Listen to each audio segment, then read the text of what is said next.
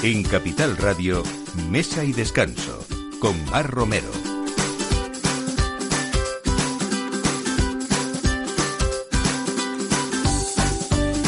Buenos días, es sábado 30 de noviembre, así que terminamos este mes para empezar ya a partir de ahora casi a hablar de festividades y sobre todo de buena mesa, de calidad de vida, por supuesto, y comprometidos con eso, con la buena vida, como hacen algunos de los invitados o todos los invitados que tenemos hoy en la mesa. Eh, por ejemplo, en la historia de los Jiménez Barbero hay un elemento que se ha mantenido a lo largo de, de los años y las generaciones, que es hacer las cosas pues muy bien y además no conformarse pues como lo hacen habitualmente otros otra gente y otros usos, ¿no?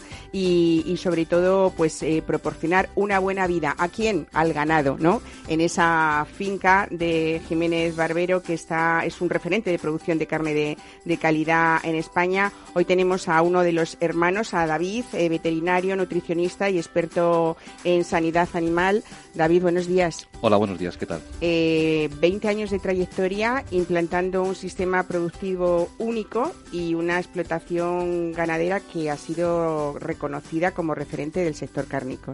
Sí, efectivamente, el proyecto de, de la finca ya hace 20 años que comenzó a andar, eh, intelectualmente eh, nació hace 20 años.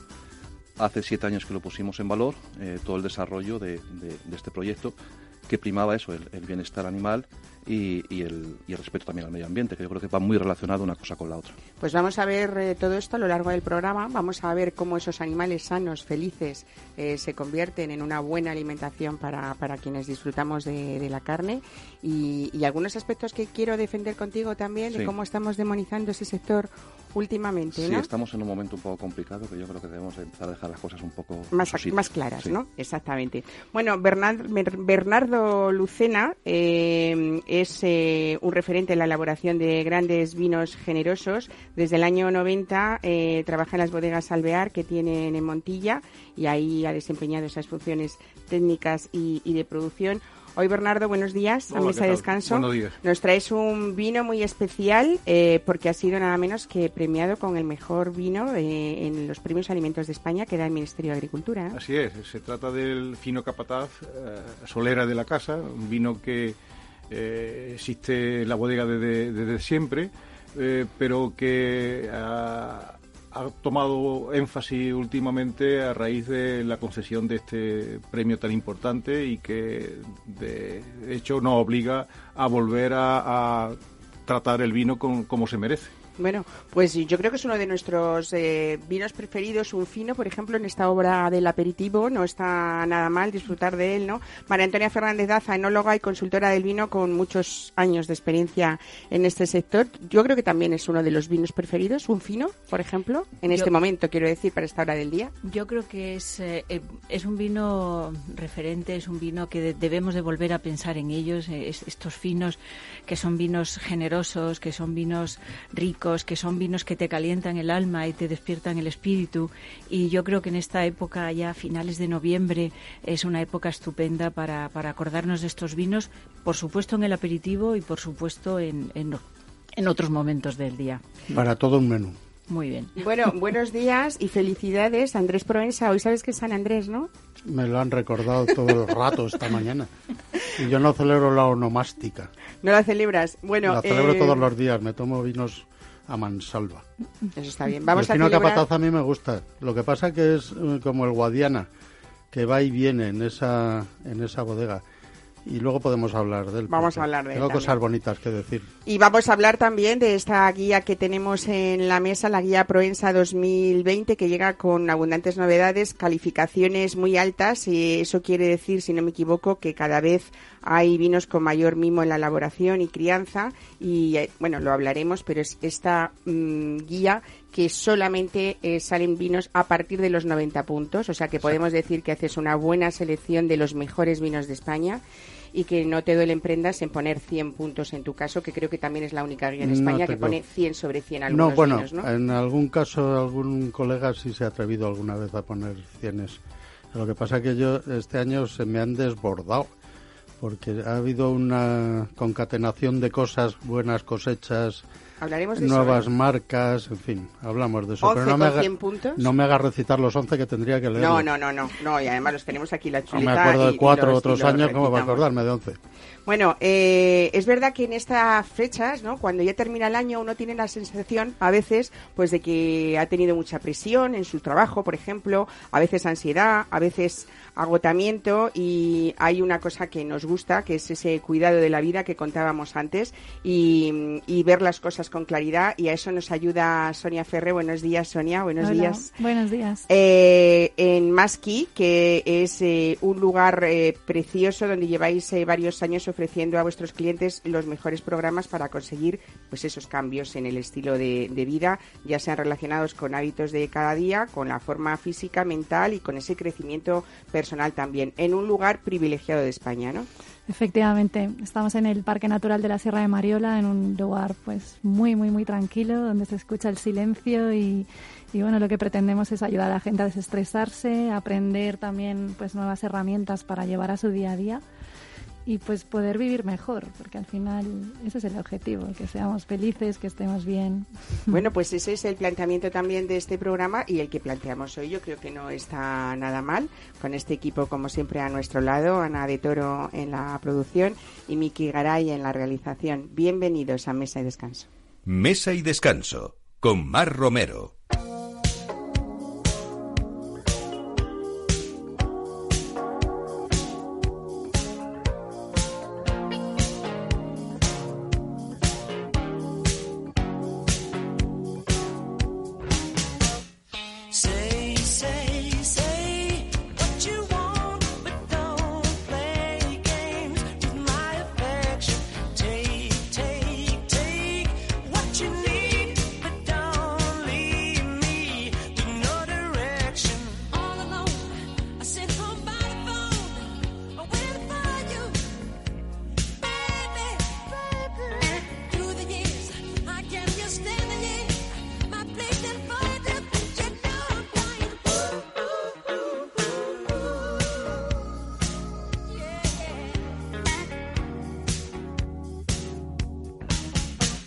Let go.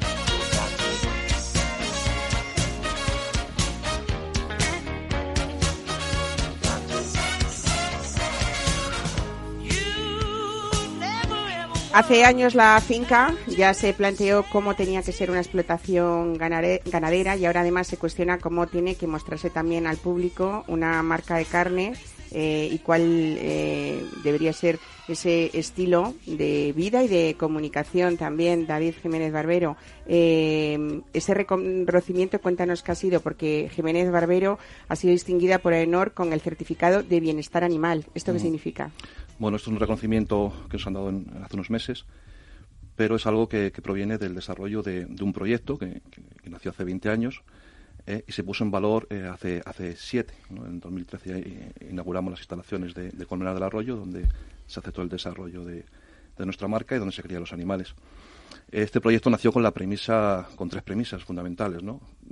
Hablar de ellas hoy en día, cuando está todo de moda, ¿no? El bienestar, respeto a los animales, el medio ambiente, pues parece que su- subirnos al carro, pero ya lo pusimos en valor eh, hace siete años y el desarrollo de, del proyecto lleva 20, ¿no? Y, y se basa en eso, ¿no? En el respeto a los animales. Yo creo que la palabra respeto es una palabra muy amplia, eh, que engloba el bienestar, el- el- la sanidad.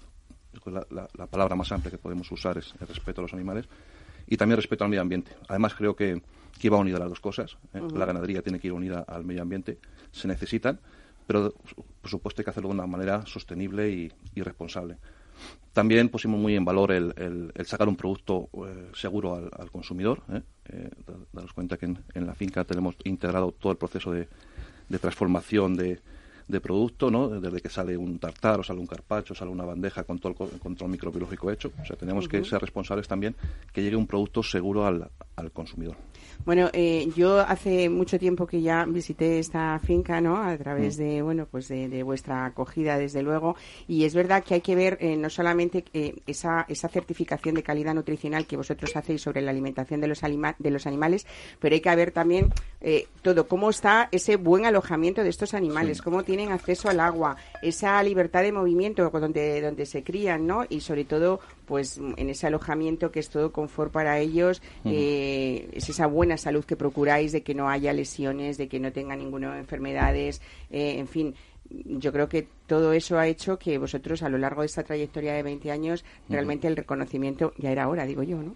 Eh, sí, sí, el certificado hace mención a todos estos términos que, tú- que, que hablas. Es el, el que los animales estén en unos espacios eh, suficientes para tener libertad de movimiento, que, que prime el bienestar, la sanidad, que no tengan estrés eh, en la explotación, que no haya estrés térmico, que no haya, en definitiva, que el animal goce de un bienestar superior.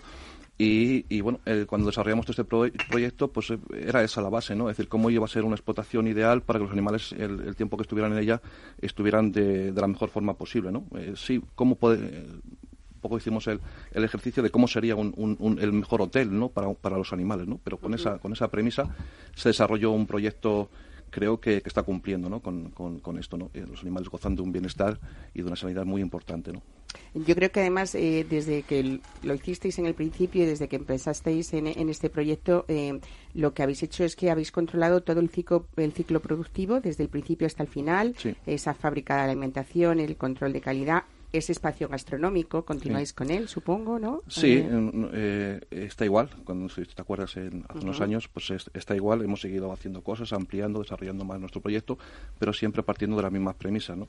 Eh, lo que lo que nos caracteriza es, es te- tener control eh, control de todo el proceso productivo, desde que nace el animal hasta que sale ya listo para para el consumidor. Ese es el desarrollo que hemos hecho durante todos estos años. Y además de la finca que comentas, donde están todos estos animales en Colmenar del Arroyo, eh, tenéis también fincas en Portugal dedicadas a vacas nodrizas, en Calzada de Oropesa también en Toledo, Sí. que se destina a la producción de carne roja. Cuéntanos un poco cómo hacéis Sí, esa- bueno, eh, la parte de Colmenar del Arroyo en, Madrid es la parte más determinante de, nuestro proceso. Es donde, donde afrontamos la parte final de crecimiento del animal, la más determinante, la más compleja, porque el animal criar en el campo es fácil, pero ya cuando le destetas es un momento más más complicado, ¿no? Y es donde más te puedes diferenciar en la crianza de, un animal. Y para esto, pues, pues hemos desarrollado la- nuestra alimentación, nuestra fábrica de alimentación, nuestro sistema de alimentación, porque no es solo lo que comen, sino cómo lo comen los, los animales, el qué y el, y el cómo. Eh, la eficiencia que esto aporta a, a- la alimentación, el, el- el cómo les dé los alimentos, el bienestar que los, que los proporciona a los animales. Y luego seguimos con, con todo desarrollo de productos, espacio gastronómico. Tenemos bueno, un espacio donde desarrollamos todos nuestros productos de, de cuarta, tercera, cuarta y quinta gama. eh, la sala de despiece donde, donde lo desarrollamos. Y luego la parte final, control de calidad, ya listo para, para salir al consumidor final. Todo esto dentro de, de- del mismo, en, el mismo, en el mismo lugar, ¿no? Es lo que nos hace un poco diferentes.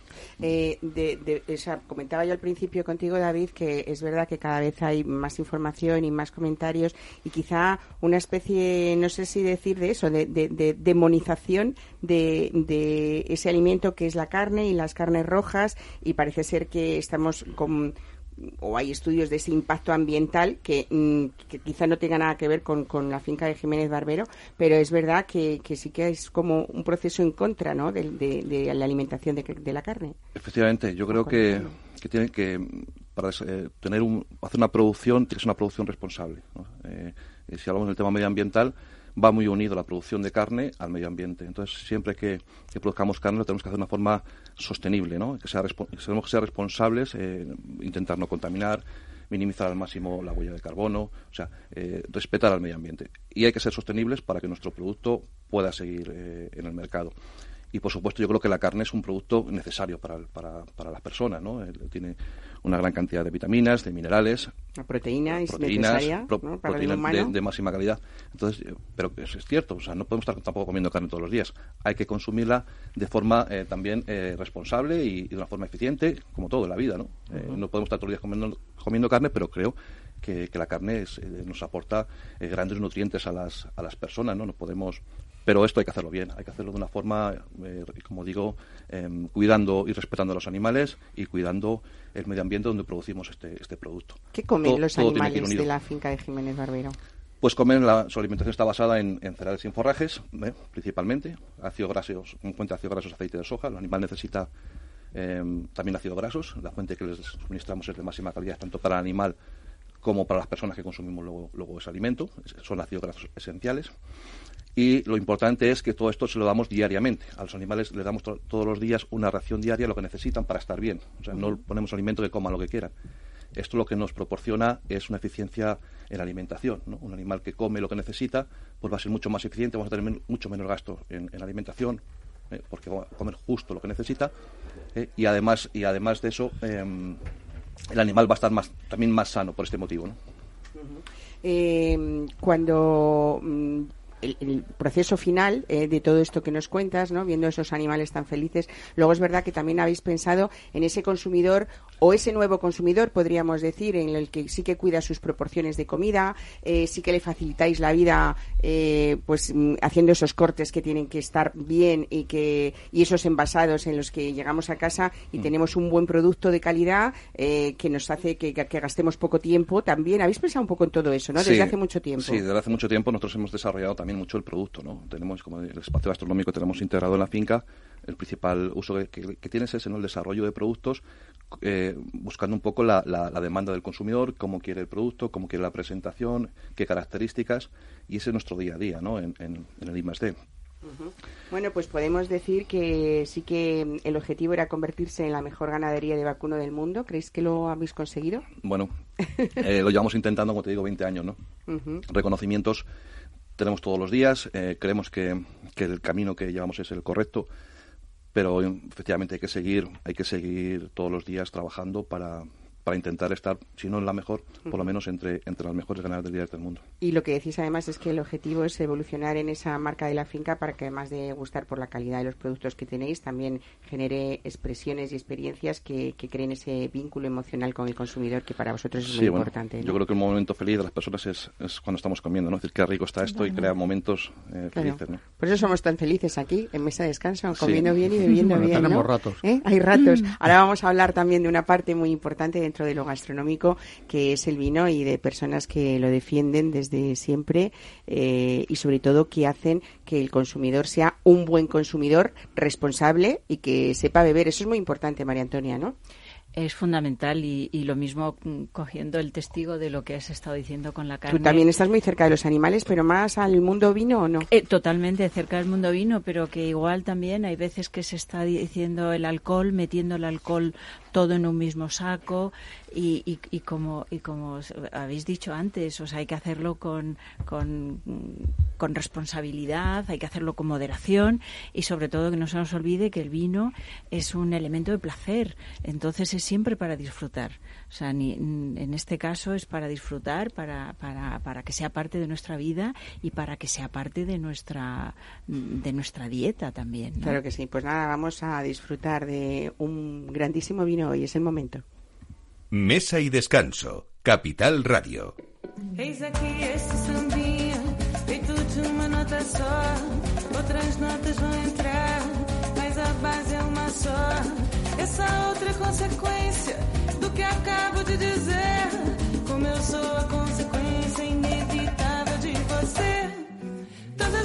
por aí que fala tanto e não diz nada, quase nada. Já me utilizei de toda a escala e mesmo assim não sobrou nada, não deu em nada. E voltei da minha nota, como eu volto pra você. Vou contar pra minha nota, como eu gosto de você. E quem quer todas as notas, é fá, sol, lá, si, dó. Fica sempre sem nenhuma, fique numa nota só.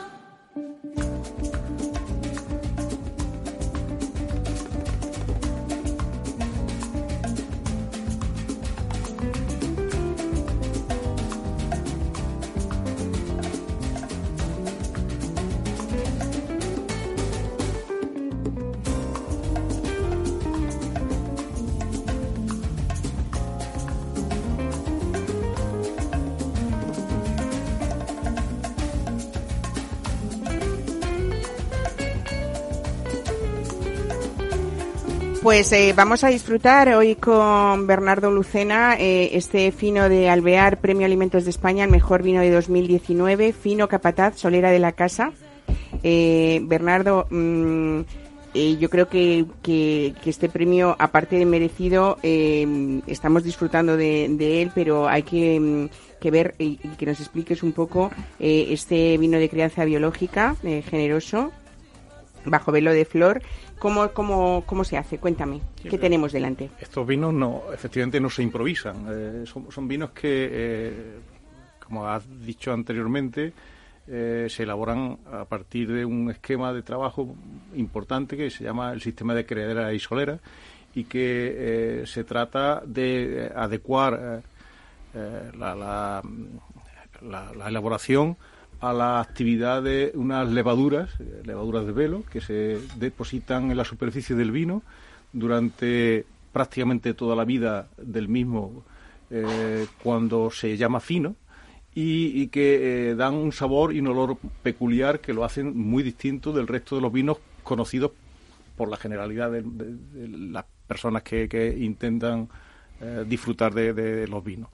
Entonces, eh, dentro de, de la gama de vinos finos eh, que tiene Alvear, en la parte superior de la, de la cúspide de los vinos finos, los vinos que llevan más tiempo en crianza, está el fino capataz, que es un vino que lleva un- una, una, una trayectoria en cuanto a cantidad de crianza, en cuanto a concentración de aromas, de sabores y, y, eh, su aspecto visual que son muy fáciles de identificar y que por tanto nosotros queremos hacer énfa- énfasis en ello. Estamos hablando de una denominación de origen que es Montilla Moriles, y entonces vamos a intentar así aclarar desde el principio que la gran diferencia con otros vinos generosos de Jerez es esa variedad que es la Pedro Ximénez, que se usa precisamente en esta denominación, ¿no? Y no en Jerez. Claro, eh, Alvear elabora eh, vinos desde el año 1729, o sea que casi 300 años elaborando vinos la misma familia Alvear. Es es una Sigue tradición. siendo familiar la, Sigue la- la siendo, empresa. Efectivamente, la, la empresa sigue siendo familiar, de una, una rama de la familia Alvear. Eh, ya mismo vamos a celebrar el 300 aniversario. Eh, desde hace, desde que, que existe el concepto de criadera y solera y, de, y concepto de fino, Alvear elabora vino generoso y dentro de vino generoso vino, vino fino. Y, y la elaboración, pues, eh, se basa fundamentalmente en la uva Pedro Jiménez. Eh, como has dicho antes, Jerez tiene otra variedad de uva, que es la uva palomino, que se diferencia fundamentalmente de la Pedro Jiménez en que en condiciones normales eh, nosotros, en, en la zona donde eh, estamos, en Montilla Moriles, la uva da una cantidad de azúcar de manera natural que eh, una vez fermentado eh, llega a 15 grados de alcohol de manera natural. No hay que, no hay que añadir alcohol, no hay que alcoholizar el vino, fino, ¿no? En la crianza ni en la Sí, elaboración. nuestros finos no, no están encabezados, por tanto, en ese aspecto eh, la elaboración es más simple, es simple y desde el punto de vista de, de elaboración no se incorpora en ningún caso el, el alcohol vínico a- a la- en la elaboración. Eh, es verdad que, que han cambiado en eh, los gustos de los consumidores eh, actuales en estos vinos genero- generosos, en los amontillados, en los finos, en, en los olorosos. Sí, estamos, efectivamente estamos volviendo a un revival de, de la apreciación por parte del consumidor de los vinos generosos y de, los y de los vinos más, más hechos. Ha habido una época en la que casi se le ha dado la espalda a los vinos generosos, se ha optado por vinos más sencillos, más aromáticos, y en, blanco y también por vino tinto. El vino tinto se implantó hace eh, como consumidor eh, en, la zona hace mucho tiempo, pero ahora ha vuelto a, a reconsiderarse eh, la- el consumo de los vinos finos y los vinos generosos en general. Y, y lo estamos notando, afortunadamente. Bueno, lo ahí hay notando. cosas, hay luces y sombras. ¿eh? Pero no está de moda, por ejemplo, que veamos a tabernas, eh, me refiero que, que tienen una cierta, eh, no sé si decir solera, porque las hay muy modernas, pero con, con, con cierta calidad, y a partir de ahí, cuando vemos las tablas de los vinos o de los vinos por copas, mm, la gente no tiende a tener por lo menos una En cierta algún lista. caso, pero este vino, por ejemplo, es prácticamente imposible encontrarlo en la judería de Córdoba. Ni este ni el hermano pequeño que es CB. Es decir, la judería de Córdoba dan una cosa infecta que dicen que es fino y que puede ser hasta dulce. Por cierto, CB es uno de mis vinos favoritos, ¿eh? Lo Ah, digo aquí. Yo prefiero capataz. porque- CB es el hijo pequeño del fino capataz, Sí. porque el- el- la solera la solera del fino CB rocían las criaderas del fino capataz. Es un poco complejo de explicar, pero en cualquier Sí. caso es, es así. Eh, hay, bueno, seis años de bot- en botas de rol americano, está también este es el fino capataz. CB, el fino Ah, CB. el CB. Este vino prácticamente tiene el doble de crianza. Por eso, aunque no, lo- los oyentes no lo pueden apreciar, pero yo se lo digo de manera fehaciente, el color es un poco más eh, eh, elevado porque se concentran los, los compuestos que, que están presentes en el vino fino, más joven, pero que al, al ir o- poco a poco oxidándose eh, se van concentrando y dando lugar a este color tan bonito, que en vez de ser pajizo claro, es pajizo oscuro. Yo estoy de acuerdo Dorado. en lo que estaba Dora- diciendo, dorado. en lo que estabas diciendo Andrés Proensa, estoy totalmente de acuerdo porque además yo hice expresamente un eh, viaje a Bodegas Alvear eh, con una serie de personas en las que estuvimos dos o tres días por Córdoba y era imposible en muchísimos casos, salvo algunas excepciones, en tomar eh, generosos o finos de calidad en la Córdoba mayoría de los son en de busca del flamenquín y del fino serio perdido. Sí. Y luego además hay otra tendencia que es eh, lo de los finos esos pálidos casi sin color que yo creo que están eh, debe haber algún tipo de tratamiento y quedan los vinos demasiado ligeros, demasiado despojados. Es verdad que Montilla se defiende mejor que otros porque son vinos más rotundos con un con una mineralidad más marcada pero pero yo prefiero encontrarme colorín y, es- y, estructura y sustrato y desde luego más matices aromáticos porque estamos viendo vinos que eh, vinos finos y manzanillas que deben tener un aroma punzante deben tener mayor expresividad y los vemos prácticamente vacíos ¿no? y a mí me molesta mucho me enfado Sí, yo creo que también ahora se han puesto, se ha puesto de moda em, los vinos em, de tinaja, los vinos como de la primera fase, ¿no? Muy, muy primera fase, que por una parte pa- eh, parece que está muy bien porque estás captando una serie de consumidores que antes no bebían, pero puede ser un arma de doble filo que luego no lleguen a, a apreciar esto, se queden ahí. En definitiva, mientras eh, bueno sean consumidores eh, responsables y disfruten, pero lo más importante cuando empiezan con vinos, yo lo que sí recomiendo al consumidor es que cuando empieza con vinos muy sencillos, empiece a estudiar y a querer profundizar y a querer ver porque como dicen, puedes empezar un vino de tinaja, que sería donde fermentan estos vinos, que es la primera fase. Eh, después estos vinos, cuando pasan a las botas, a las criaderas y, so- y solera, que están eh, allí envejeciendo. Y luego este fino capataz, que sería, por eso ya, eh, como lo ha descrito Bernardo, ya tiene el color mucho más tomado, el color es dorado, ya tiene esa magia del vino de, con, más, con más cre- envejecimiento, ya llegando al escalón siguiente que sería el amontillado.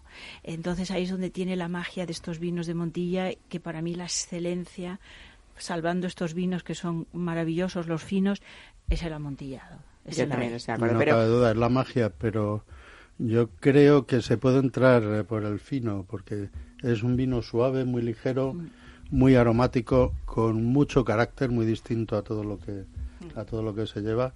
Y yo te digo una cosa, es sanísimo. Sanísimo. Eh, Sanísimo, Bernardo, pero eh, ¿no crees que a veces es verdad que eh, tendríamos que ser capaces de buscar algo de tiempo para, para disfrutar de, de lo que es el placer de esta de degustar estos vinos generosos maravillosos que tenemos pues al alcance de todos y que a veces no lo vemos no y que lo que pasa es que hay que dedicarles un poco más de, de atención a, a lo que cuenta María Antonia que son los vinos un poco más fáciles no estos necesitan ese tiempo de, Bueno, de un, dedicación. vino fino eh, se llama como tal, eh, se, se le puede llamar fino desde el punto de vista de la denominación de origen eh, a partir de dos años de crianza. Estamos hablando de un vino que es, tiene mucha más crianza en, en madera de roble americano, mucha más crianza que un reserva en tinto, por ejemplo.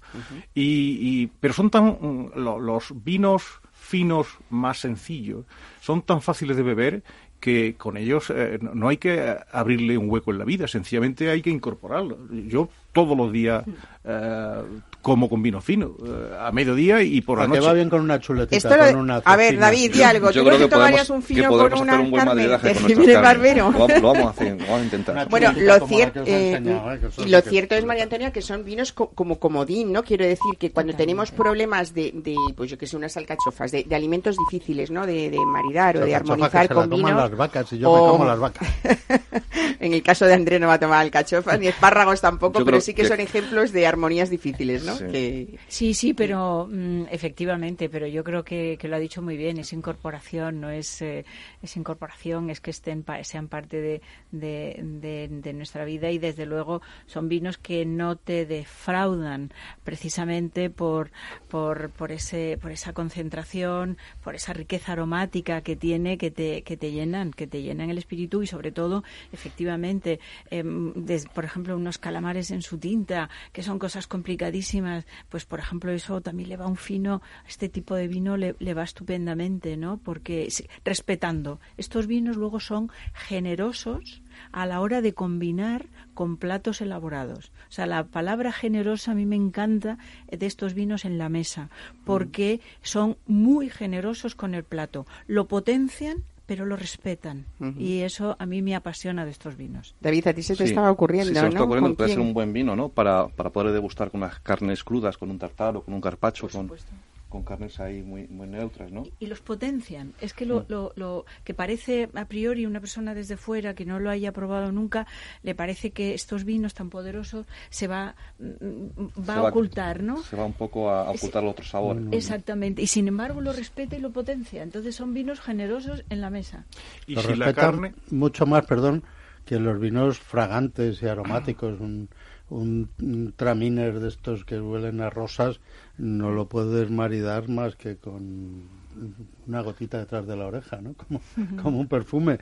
Eh, vinos con un carácter muy fuerte también y con su clientela, pero mucho menos versátiles que, que este tipo de vinos. ¿no? Y decía luego yo- ya podemos entrar en elegancias supinas como los amontillados viejos. y Exactamente, que, si la carne está elaborada, más elaborada, eh, también tienen un complemento ideal en nuestros vinos generosos con los amontillados. Que amontillados eh, es eh, el- la evolución natural del vino fino. Eh, no, no se fabrican los, los amontillados, sino que se elaboran de manera eh, pausada con el paso del tiempo y con la, la manipulación eh, cuidadosa de, los vinos finos. Entonces, los vinos amontillados, que en, nuestro caso tenemos vinos amontillados centenarios, eh, van perfectamente con las carnes eh, en su fase más, más eh, elaborada, en su fase más compleja. Tenemos un Y complemento además ayudan a ese relajo y la buena vida que, que nos van Bueno, a iba a decir, no, eh, a ver, Sonia Ferre tiene eh, un programa maravilloso del que vamos a hablar un poquito más adelante eh, en Masquí, en la Sierra de, de Mariola, que además ella eh, tiene una deliciosa cocina bio, grumet, eh, que desde luego sorprende y, y inspira para aprender a, a comer mejor. Y yo después de un- una técnica y de unos días de relax allí, eh, te invito a que en esos ratos de ocio y de relax, después un vino como esto seguro, ¿eh? Que respirando supuesto. esa Que naturaleza va a venir genial, ¿o no, Sonia? Mira, yo pienso que el, el arte de vivir, o sea, es un arte realmente, y justamente en la moderación es donde está el éxito, ¿no? Y tomar todo, poder disfrutar de todo con, eh, con ese disfrute, ¿no? Y con esa alegría de, de vivir y de, de, pues, de compartir, porque, vamos, soy la defensora número uno. Bueno, estos son solo apuntes, pero quien quiera saber más de estos vinos generosos y de otros, desde luego, y saber cuáles son los mejores vinos de, de España, pues tenemos ahora mismo ya que acaba de salir y nos lo va a contar en un momentito Andrés Proensa, la guía Proensa 2020, que sobre todo llega pues con muchas novedades eh, y desde luego eh, refleja ese síntoma de buena salud de los vinos de élite españolas, que con calidad parece ser que, que muy creciente por una serie de circunstancias que se han unido y que después nos va a contar él. Mesa y descanso con Mar Romero.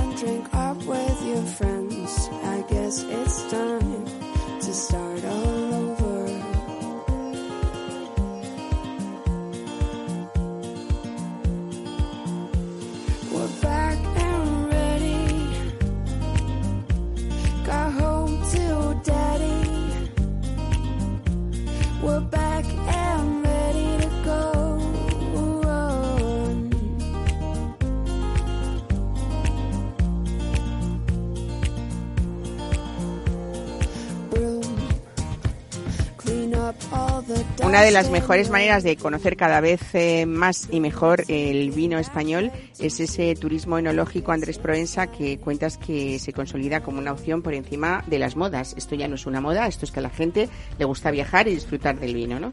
Bueno, ha dejado de ser efímero como pensaban muchos para quedarse, ¿no? La afición a visitar las bodegas, a, a tomar unos vinos en el sitio, a que Bernardo o sus colegas les cuenten cómo se ha hecho cada vino y puedan verlo, palparlo, eh, la verdad es que es muy atractivo. Y sobre todo, algunas bodegas están creando parques para, para aparcar a los niños, que es lo que merecen, entre otras cosas, que los dejen en un rincón. Bueno, los niños no se los van a llevar a beber vino, tienen que ponerlos allí, ¿no? Lo Con ponen exactamente, encerrados y que no molesten. no. Y de paso les, les dan a probar zumos, les dan a probar texturas, eh, distintos niveles de dulce. Y de verdad que un crío con cuatro o cinco años no tiene que beberse un vino, lo puede oler. Eh, si se lo bebe tampoco pasa nada. Yo bebía vinos dulces cuando era un crío. Y, y sigo, bueno, mis, mis deficiencias no son por eso, son por otras cosas. Y entonces, no, es, es muy importante porque los críos no olvidan eso y es una cultura de, que no vale solo para el vino, también para los alimentos que no lo olvidan nunca. Eh, porque en esas edades son como esponjas, como, como todos sabéis, y sobre todo los que han sido abuelos recientes. Y. y ¿Quién ha levantado el dedo? Yo sí, no lo he visto. Bueno. Entonces, bueno, es muy importante la- el turismo enológico no solo para la difusión de cultura del vino, sino, sino también para esa base, para evitar los excesos posteriores, ¿no? Bueno, eh, contábamos que eso, eh, puntual a esta cita anual que tiene la guía Provenza ya ha salido en el mercado, la tenemos ya, eh, pero con esta guía eh, que en este caso tienes, eh, como decíamos, nada menos que 11 vinos con 100 puntos ¿eh? y, y, bueno, pues algunos 28 vinos, por ejemplo, con calificaciones de, de 98. Eh, 22. 22. Bueno. Es fácil, 11 y 22. Eh, lo que lo que mejor trae esta guía 2020, eh, Andrés, contigo es son muy buenas noticias del sector y muy positivas porque por primera vez creo, si no me equivoco, eh, vamos a hablar eh, de que hay estimaciones de esa organización interprofesional del vino de España en la que mm, hay más consumo que hay- en los últimos años muchos, ¿no? repunta Repunta, ¿no? un. Casi un litro más por cabeza, que eso, bueno, algo Es una algo, ¿no? barbaridad. Es una barbaridad tratándose formas- de los españoles, ¿no? Bueno, también vienen muchos teutones a beber vino. Ponen su granito de arena. No, eso son buenas noticias. Eh, significa que la gente dispone de algún dinero para, para vino, que ya no es parte esencial de la dieta, sino es parte importante en el disfrute de la vida. Pero eh, y es eh, y es buena noticia, pero sobre todo a mí mm, hay una cosa que me preocupa que es eh, que hay dos clases de vinos y la cima intermedia es cada vez más profunda, que son los vinos vulgares que no nos interesan nada, y luego están los vinos de élite que es una cabeza cada vez más poblada, ¿no? Una cima con un buen montón de vinos. Y no he perdido yo la cabeza, como me dicen algunos, por poner 11 cienes, eh, sino simplemente es que sean hay muchos vinos muy buenos, ¿no? Eh, decíamos Y el que 100 es el que me levanta a mí el flequillo, que no tengo. ese es el que a ti te emociona, El ¿no? sí, que llega al alma. Bueno, eso es, la, la- como tú dices, esas, ese síntoma de, de buena salud de los vinos de élite españoles, que crece cada vez más su calidad. Eh, hay grandes vinos que han coincidido muchas cosas, decías al principio que nos ibas a contar. Por ejemplo, una serie de grandes cosechas. eh, dicen que la del 19 ha sido o va a ser excepcional en esta última Habrá que verlo, hay que esperar un poquito. Hay que esperar, ¿no? Ahora mismo apenas es mosto. Pero, pero bueno, se, se, Sí, se que las condiciones presiente, son ¿no? buenas, pero tenemos un 17 estupendo, el 16, el 15, todo eso se une para en muchas zonas, porque tampoco es uniforme, ¿no? Incluso dentro de zonas como la Ribera o Rioja, que son, digamos, la, la cima y tienen más de 100 kilómetros de punta a punta, pues hay diferencias. Pero bueno, eh, en general se suma que los enólogos son muy buenos, que sean, que miran al, al viñedo en lugar de quedarse en la puerta de la bodega a ver qué les entra. Ya dirigen bastante lo que el cultivo. Hay mayor respeto, hablábamos de respeto antes, hay mayor respeto al consumidor. Yo creo que, que, las calidades eh, ya no se enmascaran con artificios, no tanto al menos, y yo es que le tengo mucho respeto al respeto, porque Mm. sobre todo a los animalitos con cuernos. Mucho. Pero te gusta mucho comerlos, ¿o no? Eh, Nos estabas enseñando ahora una foto con cuando un ya están importante, están mejor. Cuando han transformado todas esas hierbas, verduritas que os gusta comer y se convierte en vaca es cuando me gusta a mí. Pero bueno, eh, volviendo al- a los vinos, tenemos una panoplia de vinos enormes, eh, homologables con los mejores del mundo y yo creo que en muchos casos con ventaja. Y dentro de esas buenas noticias que tú nos comentas en esta guía 2020 es que dices que es bueno incidir en esa conquista de nuevos mercados y algo que me gusta mucho y es que cada vez nuestros vinos están en esos segmentos de calidad altos y sobre todo que los hemos empezado a saber vender mejor, ¿no? Los precios también son más altos fuera de España. Eh, sí, bueno, yo no sé, es, eh, es un mantra, aquello de que no sabemos venderlo, pues hay quien sabrá más y hay quien sabrá menos. Eh, es verdad que están eh, tanto en la élite como que algunos de los principales o algunas firmas importantes de la crítica internacional pues se van a poner piso en España porque prácticamente están aquí todo el rato. Te encuentras apellidos y que ya son amigos, claro, son colegas eh, te los encuentras en cualquier rincón, ¿no? Buscando nuevas cosas de interés porque y quien busca es porque sabe que hay, ¿no? Y bueno, en la revista que no me has hablado de la revista Es que verdad también que la tenemos, la revista ya, que es diciembre prácticamente, hoy es 30 de noviembre, ya tenemos la Claro, revista en el siempre- mercado, Planeta Vino. Siempre llegamos antes de tiempo. Y bueno, tiene la guía tiene tres días, que es del miércoles, y la revista el jueves, dos días. Está huele a tinta el estudio todo Está el rato. reciente. Y bueno, pues ahí tenemos un ejemplo muy claro, la denominación de origen priorato, que cumple 30 años, digamos, en su etapa brillante actual, eh, que es el tema principal. eh, no el mejor, porque el mejor es una entrevista con Álvaro Palacio, que ha hecho el director, que es un... El jefe, ¿no? Me he, limitado a, me he limitado a abrir comillas y que abrase Álvaro. Y que hable, ¿no? Es lo Y mejor que puede hacer Hombre, un es lo más periodista cómodo cuando... para el periodista, además. y entonces en ese en esos son 30 años. En 30 años ha pasado de ser una zona deprimida, una zona que era de vinos a granel, que no se elaboraba más que uno o dos vinos o una o dos bodegas dentro de la comarca, eh, solo había dos que embotellasen, a ser pues una de las punteras de España desde todos los puntos de vista, ¿no? Con gente como el Álvaro Palacio, como René Barbier y otros muchos. Eh, eh, yo recuerdo cuando empecé a ir al, al priorato que iba con René con un, con un coche de René Barbier y yo veía mm, en las carreteras eh, señales de mm, peligro, firme en mal estado. Yo le decía a René, ¿dónde está el firme? No había firme en absoluto. Y ahora son las carreteras con muchas curvas, pero estupendas, y con un turismo enológico impresionante. Y 100 bodegas embotellando dentro, ¿no? 30 años es muy poco, ¿verdad, Bernardo? Vosotros tenéis 300. Hombre, claro, comparado con Bodega Alvear, desde luego. Bueno, que además es que hablábamos de, de- de ese año de bodegas Alvear, 1729. 29, sí. Quizás sea una de las bodegas eh, o de las poquísimas bodegas más antiguas de España. ¿no? Alguien tiene que hacer una historia de los Alvear, porque hay un montón de episodios bien divertidos. Es que no sé si sabéis que el libertador de Argentina era Alvear. Era hijo bastardo, pero era Alvear. Y su colega era un Alvear de verdad. Era el antecesor de María Antonia y de. y Yo creo que están, en- están en Jiménez. ello, están en ello. Y el famoso y el famoso episodio este del tesoro de, ¿cómo De las Mercedes. de las Mercedes Sí. ahí murió casi toda la familia Alvear sobrevivieron Mm. solo el padre el libertador y el hermano díscolo No, el hermano Díscolo no estaba ahí.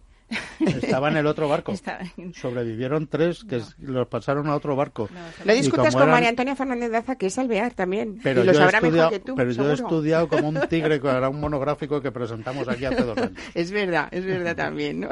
y eso tiene una historia y bueno y hay más son auténticos pretores de la Bueno, María Antonia, una de las De cosas la más corte. bonitas es que una bodega eh, con tantísimos años eh, siga siendo, bueno, tenga ese carácter familiar y no haya cambiado de dueños, ¿no? Sí, sí, sí, sí. No, desde luego, yo tengo que decir que yo, eh, digamos, administrativamente no tengo, tengo, solamente en relación genética, yo no tengo ninguna relación ah, ac- accionarial con ellos, es solamente genética. Yo a partir de mí tengo en común con los que llevan ahora la bodega, tenemos el bisabuelo común. ¿no? Y luego ya los abuelos, fue uno se hizo parte de, de- de la bodega, que es la rama que, que lo tiene ahora, que el, el director general CEO es eh, Fernando Jiménez Alvear, y yo tengo una relación magnífica con ellos, fundamentalmente los vinos, y cada vez más orgullosa de toda esta gama maravillosa, y, y ya está, pero es- esa es la, la vinculación. Sé que sabes mucho, Andrés Proensa, y necesitaríamos, como siempre pedimos cada vez que vienes tú, eh, más tiempo de, de programa. programa. También. se- merece no la guía y la revista. merecen programa.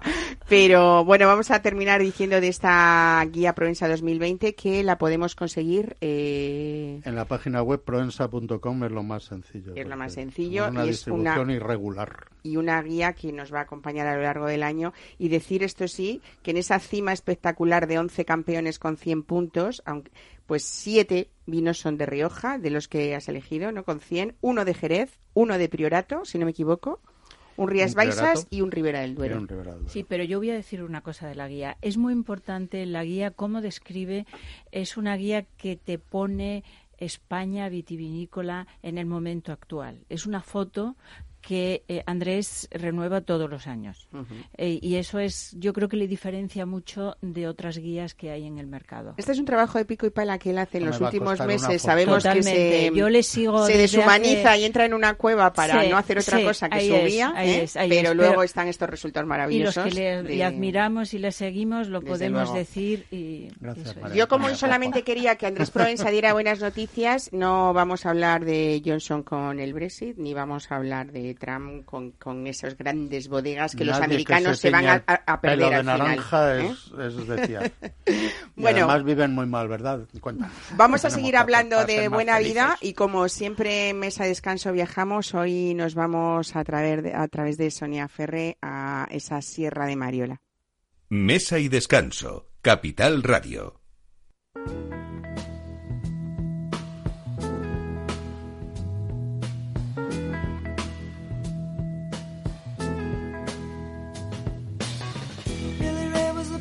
Preacher's son, and when his daddy would visit, he'd come along.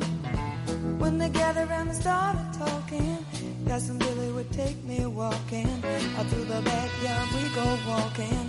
Then he looked into my eyes.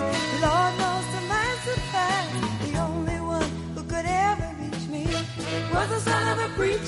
Bueno, pues vamos a ponernos con Sonia Ferre eh, en situación porque estamos en un entorno espectacular, eh, ese Parque Natural de la Sierra de Mariola en el interior de la provincia de Alicante y en una masía del siglo XIX, Sonia, con ocho habitaciones que cada huésped eh, váyanse ustedes apuntándolo, eh, Andrés Proensa también. Imagínate, Andrés, que vas a recibir un programa personalizado en el que combinan pues diferentes terapias, masajes, actividades dirigidas con terapeutas expertos, con guías y contigo también, Sonia, ¿no? Pues sí, bueno, un poco eh, estamos haciendo ahí un camino para ser un referente, pues para venir a aprender un estilo de vida más sano. Porque, bueno, como decíamos antes y todo lo que se ha comentado en esta mesa, ¿no? Que, bueno, hay tantísimas cosas maravillosas en la vida, ¿no? Pero cómo podemos llevar eso a un equilibrio en el que, bueno, sin renunciar al disfrute, pues no nos perjudique, ¿no? A la, la salud. Y aquí hacemos un trabajo, pues, pues de dar ese conocimiento a la gente, que aprendan a cómo pues poder comer bien, cómo poder cuidarse mejor, el, el um, aprender pues como herramientas ¿no? que te ayudan a, a liberarte un poquito del estrés, ¿no? que es el mal de esta sociedad. O sea, bienestar, calma y salud es lo que procuráis a todo el que va. Mm, Hay distintos eh, programas de, de diferentes eh, eh, duración, ¿no? O sea, yo me puedo ir dos días o tres, pero también me puedo quedar ahí una semana y esto Sí. ya vengo renovada del todo, ¿no? Bueno, nuestro programa más largo son 21 días. que 21 son- días, eso es un lujo ya, vamos, ¿no? Bueno, es una, una transformación. O sea, realmente lo que apostamos nosotros son por viajes transformacionales, que llegas allí y sales de otra manera. Y bueno, pues eh, este 20 di- 21 días es un programa impresionante, pero bueno, ahora, por ejemplo, estamos lanzando este programa antiestrés, eh, muy enfocado a ejecutivos y, bueno, gente que sufre pues de- del estrés, sobre todo en la vida laboral y en la vida en general. Y bueno, pues va mucho a eso, a distintas terapias, eh, desde ayurveda, medicina tradicional china, terapias energéticas, pasando también por elegir, por ejemplo, entre adentrarse más en la meditación o en el yoga, también dependiendo del perfil de la persona. Hay gente que igual pues el yoga le puede apetecer menos y nos enfocamos más con la meditación. Somos duros de bisagra, el yoga no nos va bien. Bueno, te va muy bien, pero una cosa adaptada para, para ti, que es un poco lo que intentamos hacer, ¿no? Bueno, estamos en una de las cadenas montañosas más inspiradoras de la comunidad valenciana, donde nació además el río Vinalopó. Ahora que vamos a tomar uvas, eh, es la, la época ya que estamos empezando a verlas en el mercado. También algunos vinos, ¿no? Sí. Al Vinalopó está Pepe Mendoza haciendo unos vinos extraordinarios. Por eso lo digo. Pues arranca, nace en la finca, o sea que nace justamente el río. ahí. Y otra de las propuestas para quien no quiera hacer yoga como Andrés, por ejemplo, es eh, salir a diario a caminar por esas rutas que habéis elaborado eh, todo el equipo, Sí. que además consiguen también un efecto sanador, ¿no? Y una carga energética con nuestra Claro, naturaleza. El salir a pasear es como si dijéramos allí casi una obligación, aparte que es precioso y, y, bueno, da Y en la gusto. frontera del desierto. Ahí te das cuenta la desertización cómo avanza. No, allí Porque en la zona, ve- eh, sí, pero en la zona vecina, en el altiplano, Sí. si no fuera por la viña, por la viña, aquello sería la luna. Porque Mm. es además una piedra blanca y es, es tremendo. Y luego ya das el salto a vuestra Lo nuestro es un y vergel, ¿eh? lleno de agua, además hay muchas fuentes. La gente se sorprende porque tiene otra visión de lo que es Mm. Alicante.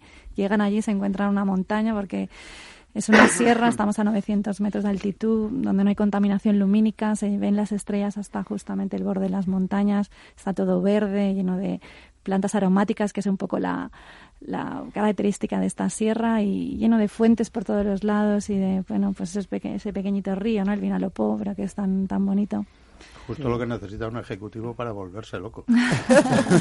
Bueno, eh, el programa de tres noches, que es lo mínimo, lógicamente, ayuda a tener esa primera toma de contacto, ¿no? Que Sí. lo, lo ideal supongo que es el de siete. Bueno, lo ideal ya lo, es los 21, pero que ya uno viene hecho otra persona, supongo.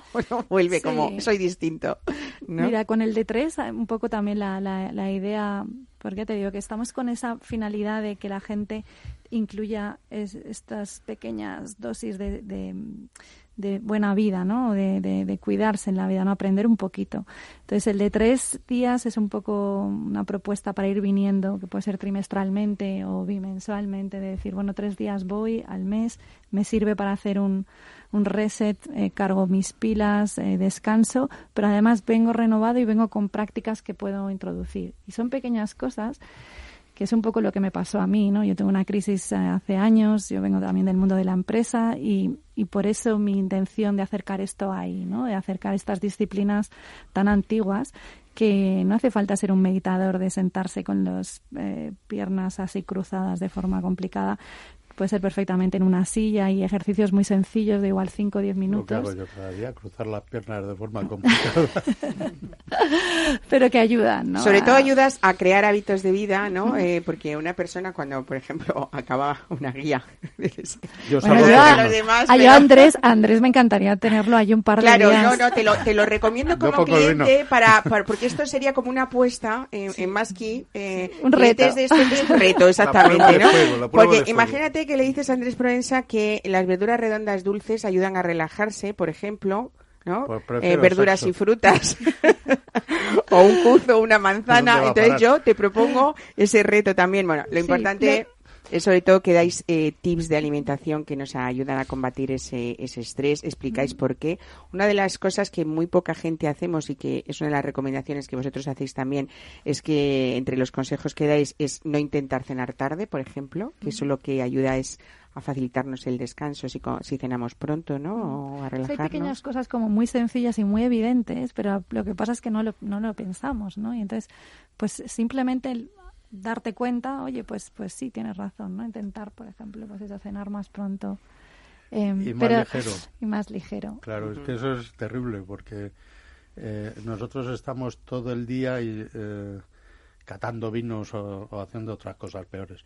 Y es la noche cuando te relajas, cuando quieres una cecina buena una, y una copa de vino o seis. Y claro, no puedes, eh, no puedes cenar pronto, cenas Mm. tarde y Sí. y es cuando llega el relajo. O sea, es contradictorio el mensaje, perdona no, que te diga. No, perdona, perdona. Si fuera así, no estaría la gente como está. Ya, o sea, es verdad. es verdad que si te das cuenta, o sea, hoy por hoy, que quién no tiene problemas para dormir bien, lo que es dormir profundamente las horas que hacen falta. ¿Quién no tiene, pues, eh, que si la tensión alta, que si el colesterol, tensiones musculares, o sea, hay tantas cosas. La cuestión es darnos cuenta que eso es por algo, no podemos darlo Claro. por hecho. Y el cuerpo es increíblemente potente. El cuerpo empiezas a cuidarlo un poquito y reacciona muchísimo. Es muy agradecido, ¿no? Es muy agradecido. Y, y ¿sabes qué pasa? Que ahora tan de moda que está el anti-aging, ¿no? La gente quiere parecer muy joven pues por fuera, pero la cuestión es que es por dentro. Yo ya lo Donde hago hay que- naturalmente, donde- que no aparento 90 años. Yo te- tengo 85 tampoco. Sonia, Y- eh, a mí sabes que me has descubierto este remedio súper relajante que, que es el, el kuzu, ¿no? Que es una raíz que, que es de, eh, muy utilizada en Japón, se hace como espesante y tal, pero por lo visto va fenomenal cuando estás intentando dejar un mal hábito, por ejemplo, fumar. ¿Y Por qué e- hacemos con el, con el kuzu? Pues, por ejemplo, el kuzu se tiene que disolver con agua fría, una cucharadita de, de té pequeñita de kuzu se disuelve con agua fría y luego lo pones a calentar, llenas el vaso completo de agua y lo calientas con esto. Eh, va convirtiéndose de color transparente y se va como espesando un poco. Eh, bueno, perdón, hecho con agua, el resto sería con zumo de manzana. Justamente eso lo que hace es alivia muchísimo la ansiedad y ayuda para, para gente, por ejemplo, que pueda estar dejando de fumar o que, bueno, que esté en general ansioso, que le cueste dormir. Pues es una buena cosita calentita para tomarse antes de ir a la cama. Yo Tuve una experiencia similar, que no es comparable, pero la puedo contarla. Por supuesto. Me metí dos semanas en el balneario de La Toja. Que está bien, dicho así, pero me metí con Pepe Iglesias, que es un hombre con un enorme carácter. Y allá nos fuimos y todo el mundo decía, estos se matan. ¿Con vino o No, sin vino? Con vino, naturalmente. Es que si no, casi hubiera sido imposible. Pero digo yo que también en estos programas de relajación, Sonia, lo importante es la compañía que uno elija, ¿no? A Sí. veces mejor solo que para acompañar. Efectivamente, no, pero no, fue, estuvo muy bien. Perdón por Pepe. Pepe es un hombre con mucho carácter, es más bruto que un portazo, pero eh, tiene un corazón así de grande y un hombre muy inteligente. Claro que sí. Oye, eh, Sonia, eh, en resumen, por ejemplo, para, para que la gente diga, venga, me voy a la Sierra de Mariola, voy a ver esa vegetación, voy a que me cuiden. Y también, aunque parezca mentira, prolongar la vida, eh, pues incluye eh, talleres, clases de yoga y, por supuesto, esas mm, rutas guiadas que, que decíamos antes, ¿no? Eh, ¿Cuánto puede costar, eh, si podemos hablar de precios, de, de un programa de tres noches? Que nos, que nos junde mucho, tres días y tres noches. Claro, bueno, es que tenemos distintos programas, pero bueno, puedes tener desde 450 euros. Este, por ejemplo, el programa antiestrés, que es un programa que tiene mucha formación, porque hay una formación en nutrición, una formación en, meditación, hay una formación también en pranayama, en ejercicios de respiración, más luego todas las actividades diarias de yoga o meditación, la ruta guiada y luego tienes también sesiones de mentoring donde un poco eh, trabajamos los objetivos de la persona, ver dónde están los puntos débiles, dónde están fallando las cosas, un poco para ayudar a generar una especie de plan de, de marketing personal, ¿no? de la persona, ¿no? hacia dónde hacia dónde va.